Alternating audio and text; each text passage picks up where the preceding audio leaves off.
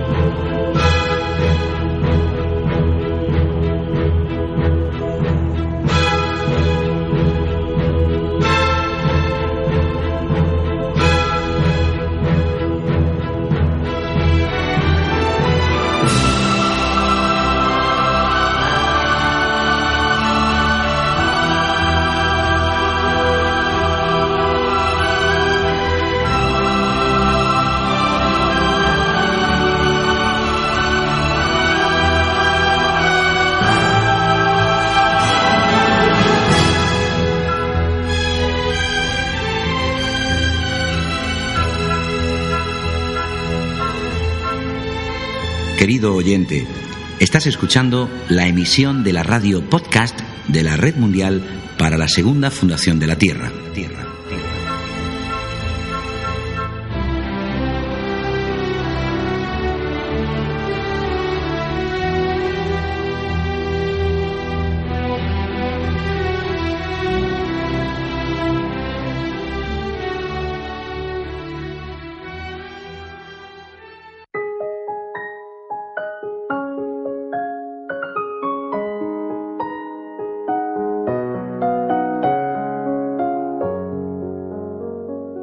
Siempre que una persona trabaje su interior, haga yoga conscientemente y tenga que enfrentarse a acontecimientos calamitosos que tengan un giro totalmente incomprensible y que no pueda evitar con su poder y recursos demasiado limitados, se preguntará, ¿está mi vida gobernada por alguna clase de determinismo?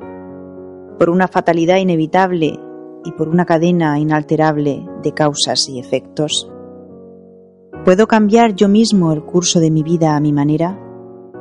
¿Estoy atado de pies y manos por mi karma o empujado aquí y allá por algún fiat arbitrario de un déspota divino o no? Hola amigos, bienvenidos a una nueva temporada de vuestra radio la radio de la Red Mundial para la Segunda Fundación de la Tierra.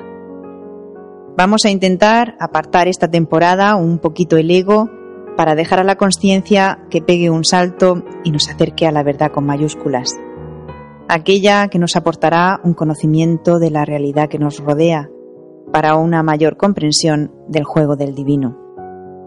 Para empezar esta nueva andadura hablaremos sobre si lo que nos ocurre en la vida cotidiana todos los días es siempre para mejorar y si tiene algún significado o propósito o carece totalmente de sentido todas las cosas.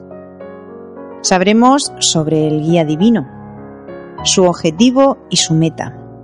Hablaremos también del alma, del psíquico, y la importancia de éste en ponerse al frente y timonear nuestras vidas. Para ampliar este tema Trabajaremos con textos de Sri Aurobindo, de Mukherjee, de Mirra Alfasa y escucharemos unos versos del poema Savitri. Empecemos pues con el programa de hoy.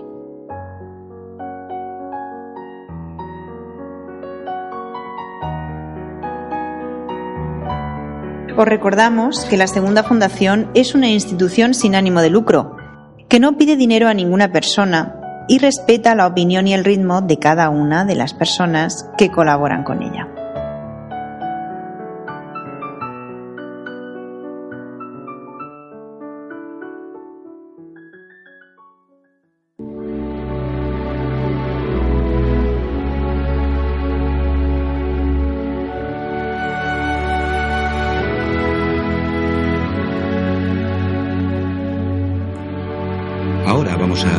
Nuestra sección de sabiduría y conocimiento.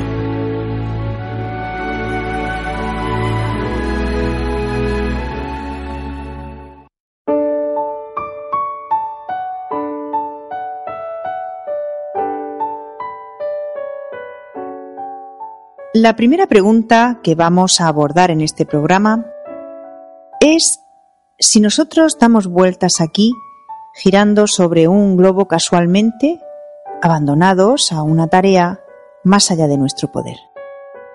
Sri Aurobindo, en su poema Savitri, en el primer libro, Canto Cuarto, da respuesta a esta pregunta.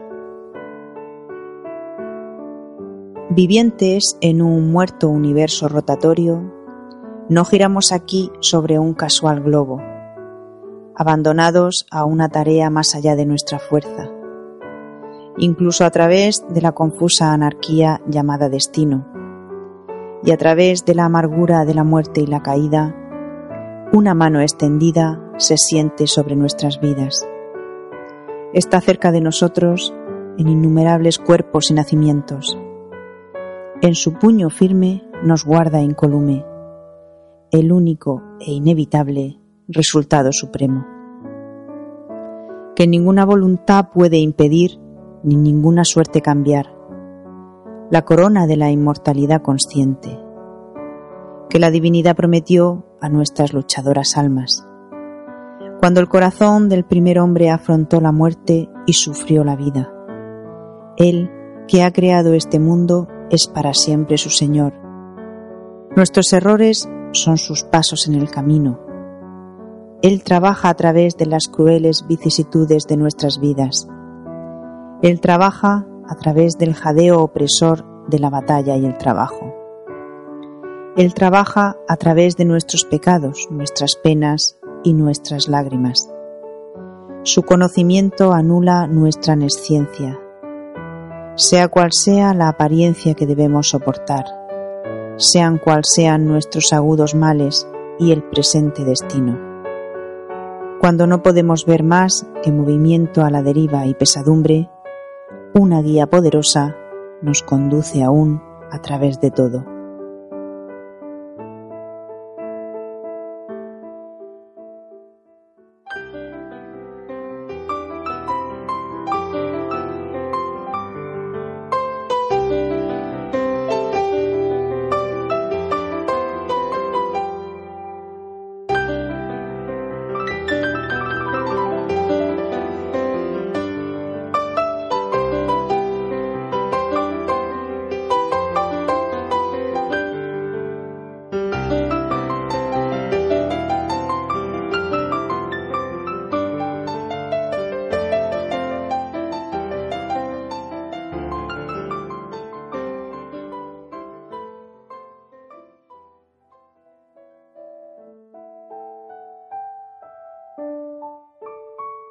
Bueno amigos, pues es agradable y reconfortante saber que no solo no estamos aquí casualmente, sino que hay un guía divino configurando cada evento de nuestra vida individual sin excepción. Nada es en vano y como decía Sri Aurobindo, todo lo que ocurre en el progreso del alma tiene su significado, su necesidad y su lugar. Mukherjee nos comenta que cualquiera que sean las apariencias en contra incluso en los momentos más negros de nuestra vida, el trabajador espiritual y todo aquel que quiera trabajar el autoconocimiento no debe albergar duda alguna acerca de la presencia activa del Divino junto a él, ni de su incesante guía que le lleva en todo momento hacia adelante en el sendero. Os recito un cuento espiritual muy famoso que viene a propósito del tema y se llama Huellas en la arena. Una noche tuve un sueño. Soñé que estaba caminando por la playa con el Señor. Y a través del cielo pasaban escenas de mi vida. En cada escena que pasaba veía dos pares de pisadas en la arena. Unas eran las mías y las otras del Señor. Cuando la última escena pasó delante nuestra, miré hacia atrás, hacia las pisadas en la arena, y noté que muchas veces en el camino de mi vida quedaban solo un par de pisadas en la arena. Noté también que eso sucedía en los momentos más difíciles de mi vida. Eso realmente me perturbó y pregunté entonces al Señor. Señor, tú me dijiste a través de tu palabra que siempre irías conmigo a lo largo del camino de mi vida. Sin embargo, durante los peores momentos de mi existencia, veo que hay en la arena solo un par de pisadas. No comprendo por qué tú me abandonas en las horas en las que yo más te necesitaba. Entonces él, fijando en mí su bondadosa mirada, me contestó, Mi querido hijo, yo siempre te he amado y jamás te abandoné en los momentos más difíciles. Cuando vistes en la arena solo un par de pisadas, fue justamente en los momentos de tu vida donde te llevé en mis brazos.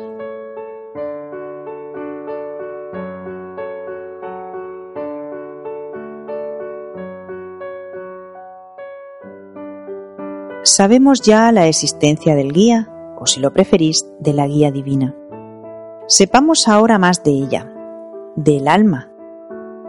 Sepamos dónde está, el trabajo que hace en el ser humano. Para ello vamos a seguir utilizando el poema Savitri de Sri Aurobindo. Mas como ella conoce las fatigas de la mente y de la vida, como una madre siente y comparte las vidas de sus hijos, insufla una parte pequeña de sí misma, un ser no mayor que el pulgar humano, en una oculta región del corazón, para afrontar las penas y olvidar la dicha, para compartir el sufrimiento y soportar las heridas terrenas, y laborar en medio de la labor de las estrellas este en nosotros ríe y llora, sufre los golpes, exulta en la victoria y lucha por la corona. Identificado con la mente, el cuerpo y la vida, hace suya su angustia y su derrota. Sangra con el azote del hado y pende sobre la cruz. Mas es el yo indemne e inmortal, que sostiene al actor en el escenario humano. A través de éste nos transmite ella su gloria y sus poderes. Nos empuja hacia cumbres de sabiduría. A través de abismos de dolor nos da la fuerza para hacer nuestra diaria labor. Y la compasión que comparte la aflicción de los demás. Y la escasa fuerza que tenemos para ayudar a nuestra raza nosotros que debemos desempeñar el papel del universo, representándolo en una exigua forma humana, y acarrear sobre los hombros al mundo sufriente. Este es en nosotros la divinidad pequeña y desfigurada. En este humano fragmento de deidad, ella aloja la grandeza del alma en el tiempo, para que ascienda de luz en luz de poder en poder, hasta que alcance una cumbre celeste y se torne rey.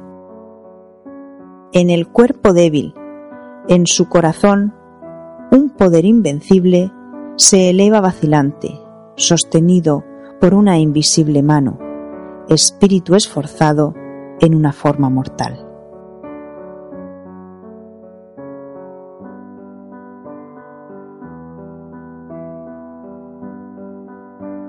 ampliemos un poquito más nuestros conocimientos sobre la guía, su objetivo y su propósito. Para ello, Mukherjee nos dice que a esta guía no le preocupa el cumplimiento de los intereses del ego o la satisfacción de los deseos del yo mental, vital o físico del hombre. Sri Aurobindo decía que su principal preocupación la del alma, es el crecimiento de nuestro ser y conciencia, el crecimiento hacia un yo superior, hacia el divino. Lo demás es secundario, unas veces instrumento, otras efecto, nunca un propósito principal. Esta frase es de importancia porque si no, en el curso normal de las circunstancias de la vida, En cualquier momento en que sus expectativas egoístas queden frustradas, usted perderá la fe en la realidad de la guía y llegará a creer que las vicisitudes de su vida están, después de todo, compuestas de una serie de accidentes fortuitos. El trabajador espiritual debe creer con todo su corazón que la guía divina está siempre ahí y que ha estado conduciéndole al divino a través del progresivo crecimiento de su conciencia. Todas las circunstancias de su vida tienden, sin que él lo sepa, hacia el desarrollo de su ser y conciencia, no solo lo que parece bueno, afortunado o exitoso, sino también los conflictos, los fracasos, los obstáculos y las catástrofes.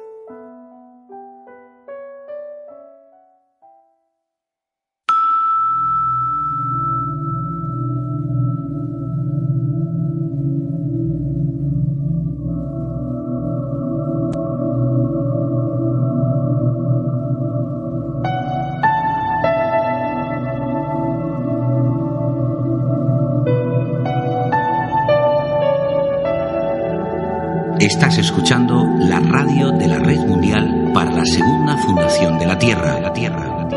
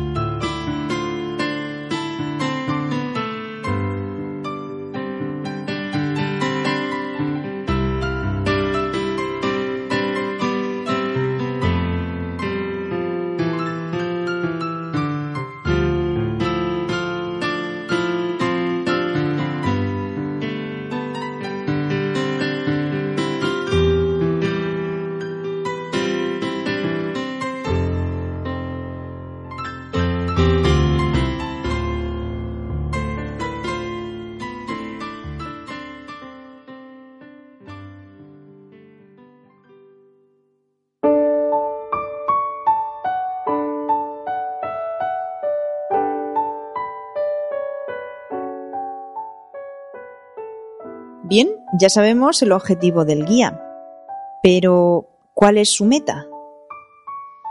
Esa meta que ya está predeterminada. Porque con toda seguridad, anota Mukherjee, de palabras de Sri Aurobindo, hay una meta y cada alma individual, quien quiera que pueda ser y cualquiera que sea la etapa del desarrollo en la que se encuentre realmente, está siendo conducida realmente a un único destino final y común, la unión con el divino y las realizaciones que le acompañan, tales como la luz divina, el amor, la felicidad. Recordemos los versos iniciales que ahora se entienden mejor. El único e inevitable resultado supremo que ninguna voluntad puede impedir ni ninguna suerte cambiar.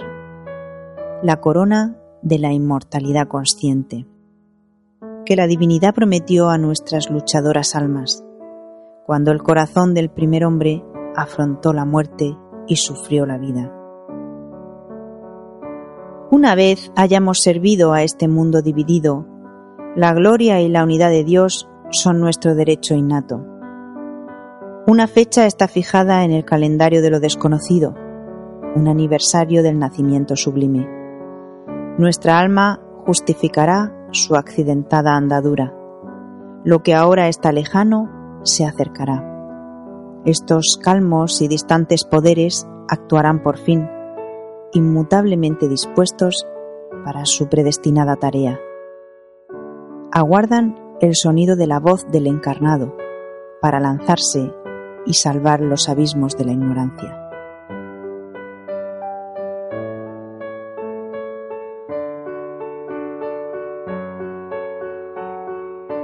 ¿Y de qué forma actúa el divino en nosotros? El divino actúa sobre todo desde detrás del velo. El resto lo realiza a través de un juego de fuerzas. Error, extravío y mezcla de ignorancia tienen lugar libremente. Y estas cosas son permitidas porque el trabajador espiritual tiene que ser puesto a prueba por las fuerzas del mundo. Aprender por experiencia. Crecer a través de la imperfección hacia la perfección. Todo ello si es capaz, si está dispuesto a aprender, a abrir sus ojos a sus propias equivocaciones y errores, a aprender y sacar provecho de ellos, para crecer hacia una verdad, una luz y un conocimiento más puros.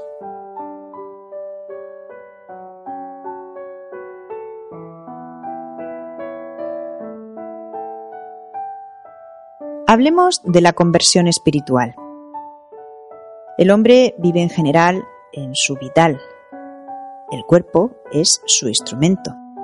La mente su consejero y su ministro. La conversión espiritual comienza cuando el alma viene a exigir una vida más profunda. Eso se completa cuando el ser psíquico llega a ser la base o la guía de la conciencia. Cuando la mente, el vital y el cuerpo son conducidos por él y le obedecen. Cuando el alma está en el primer plano, uno recibe siempre desde dentro la guía correcta de lo que hay que hacer, lo que debe evitarse, de aquello que es falso y de lo que es justo en el pensamiento, el sentimiento y la acción. Pero esta indicación interior emerge cada vez más en la medida en que la conciencia se hace cada vez más pura.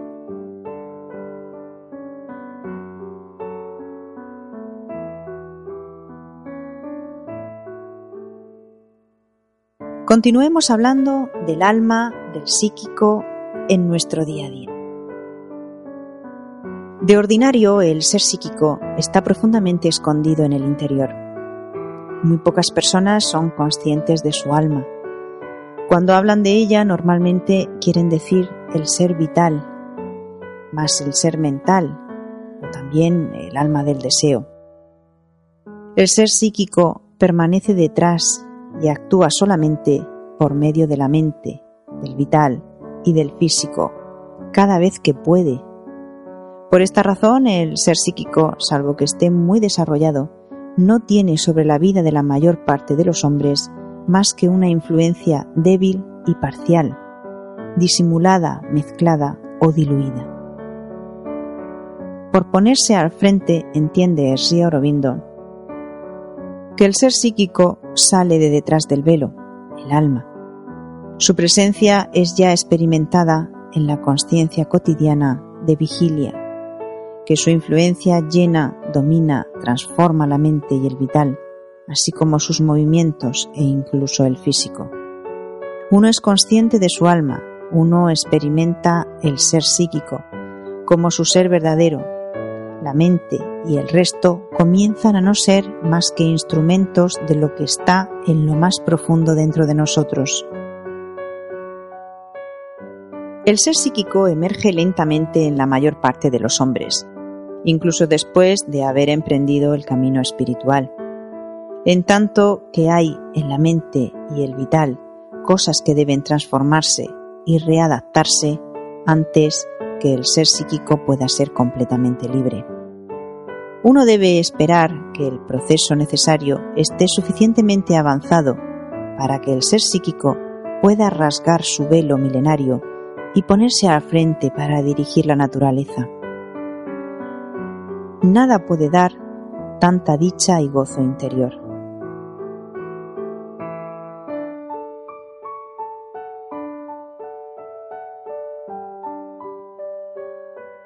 ¿Y cómo se sabe que el ser psíquico, que el alma está en el primer plano? Hijo mío, dijo Mirra Alfasa, cuando esto sucede uno comprende. En tanto que uno no comprende, eso quiere decir que no ha llegado. Es como las personas que os preguntan ¿cómo puedo saber si estoy en relación con el divino? Eso, eso basta para probar que no lo están porque si lo estuvieran no plantearían la pregunta. Es un asunto claro. Para el ser psíquico es lo mismo. Cuando el ser psíquico está al frente, uno lo sabe y no hay posibilidad alguna de duda. Por consiguiente, uno no plantea la pregunta.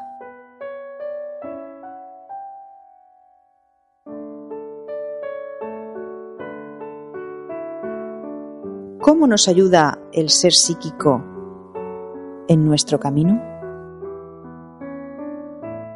El ser psíquico actúa también en la vida ordinaria.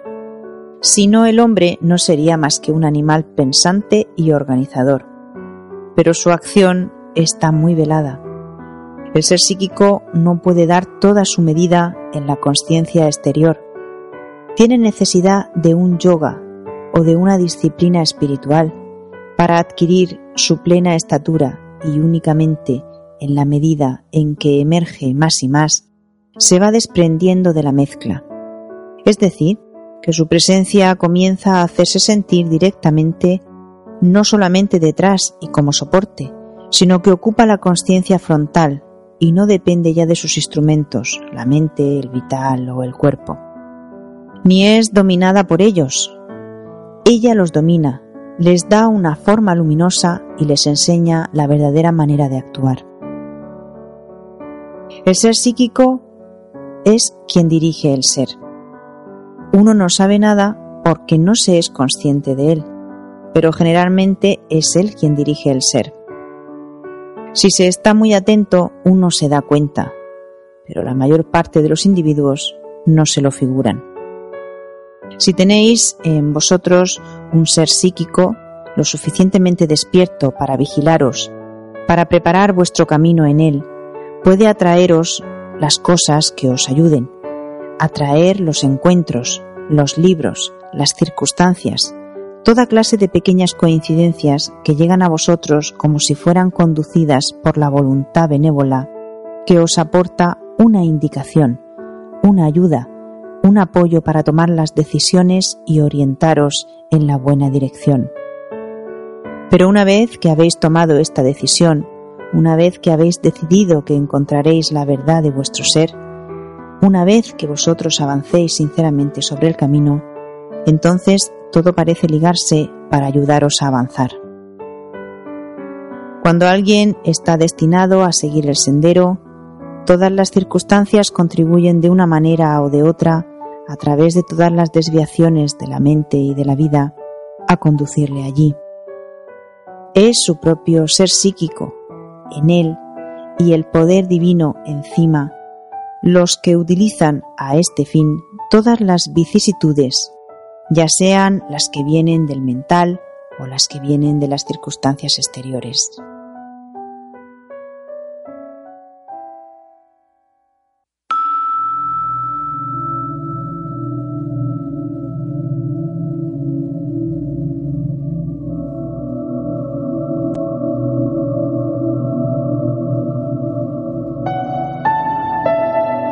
Estás escuchando la radio de la Red Mundial para la Segunda Fundación de la Tierra. La Tierra.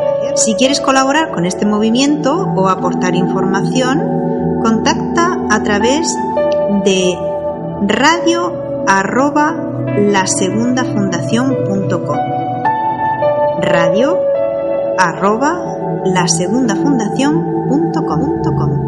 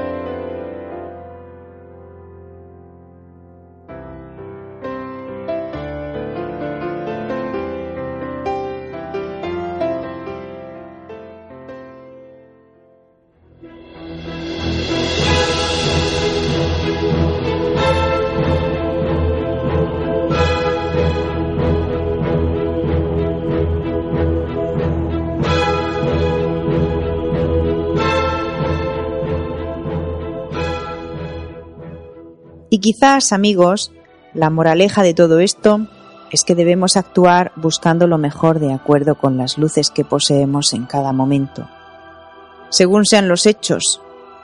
Pero lo cierto es que la solución de estos problemas solo puede llegar en la medida en que nos esforcemos en alcanzar una luz mayor, una conciencia superior en la que los problemas mismos, tal y como ahora están planteados por la mente humana, no surgirán porque tendremos una visión que contemplará el mundo de un modo diferente y una guía de la que en el presente carecemos por ignorar su existencia.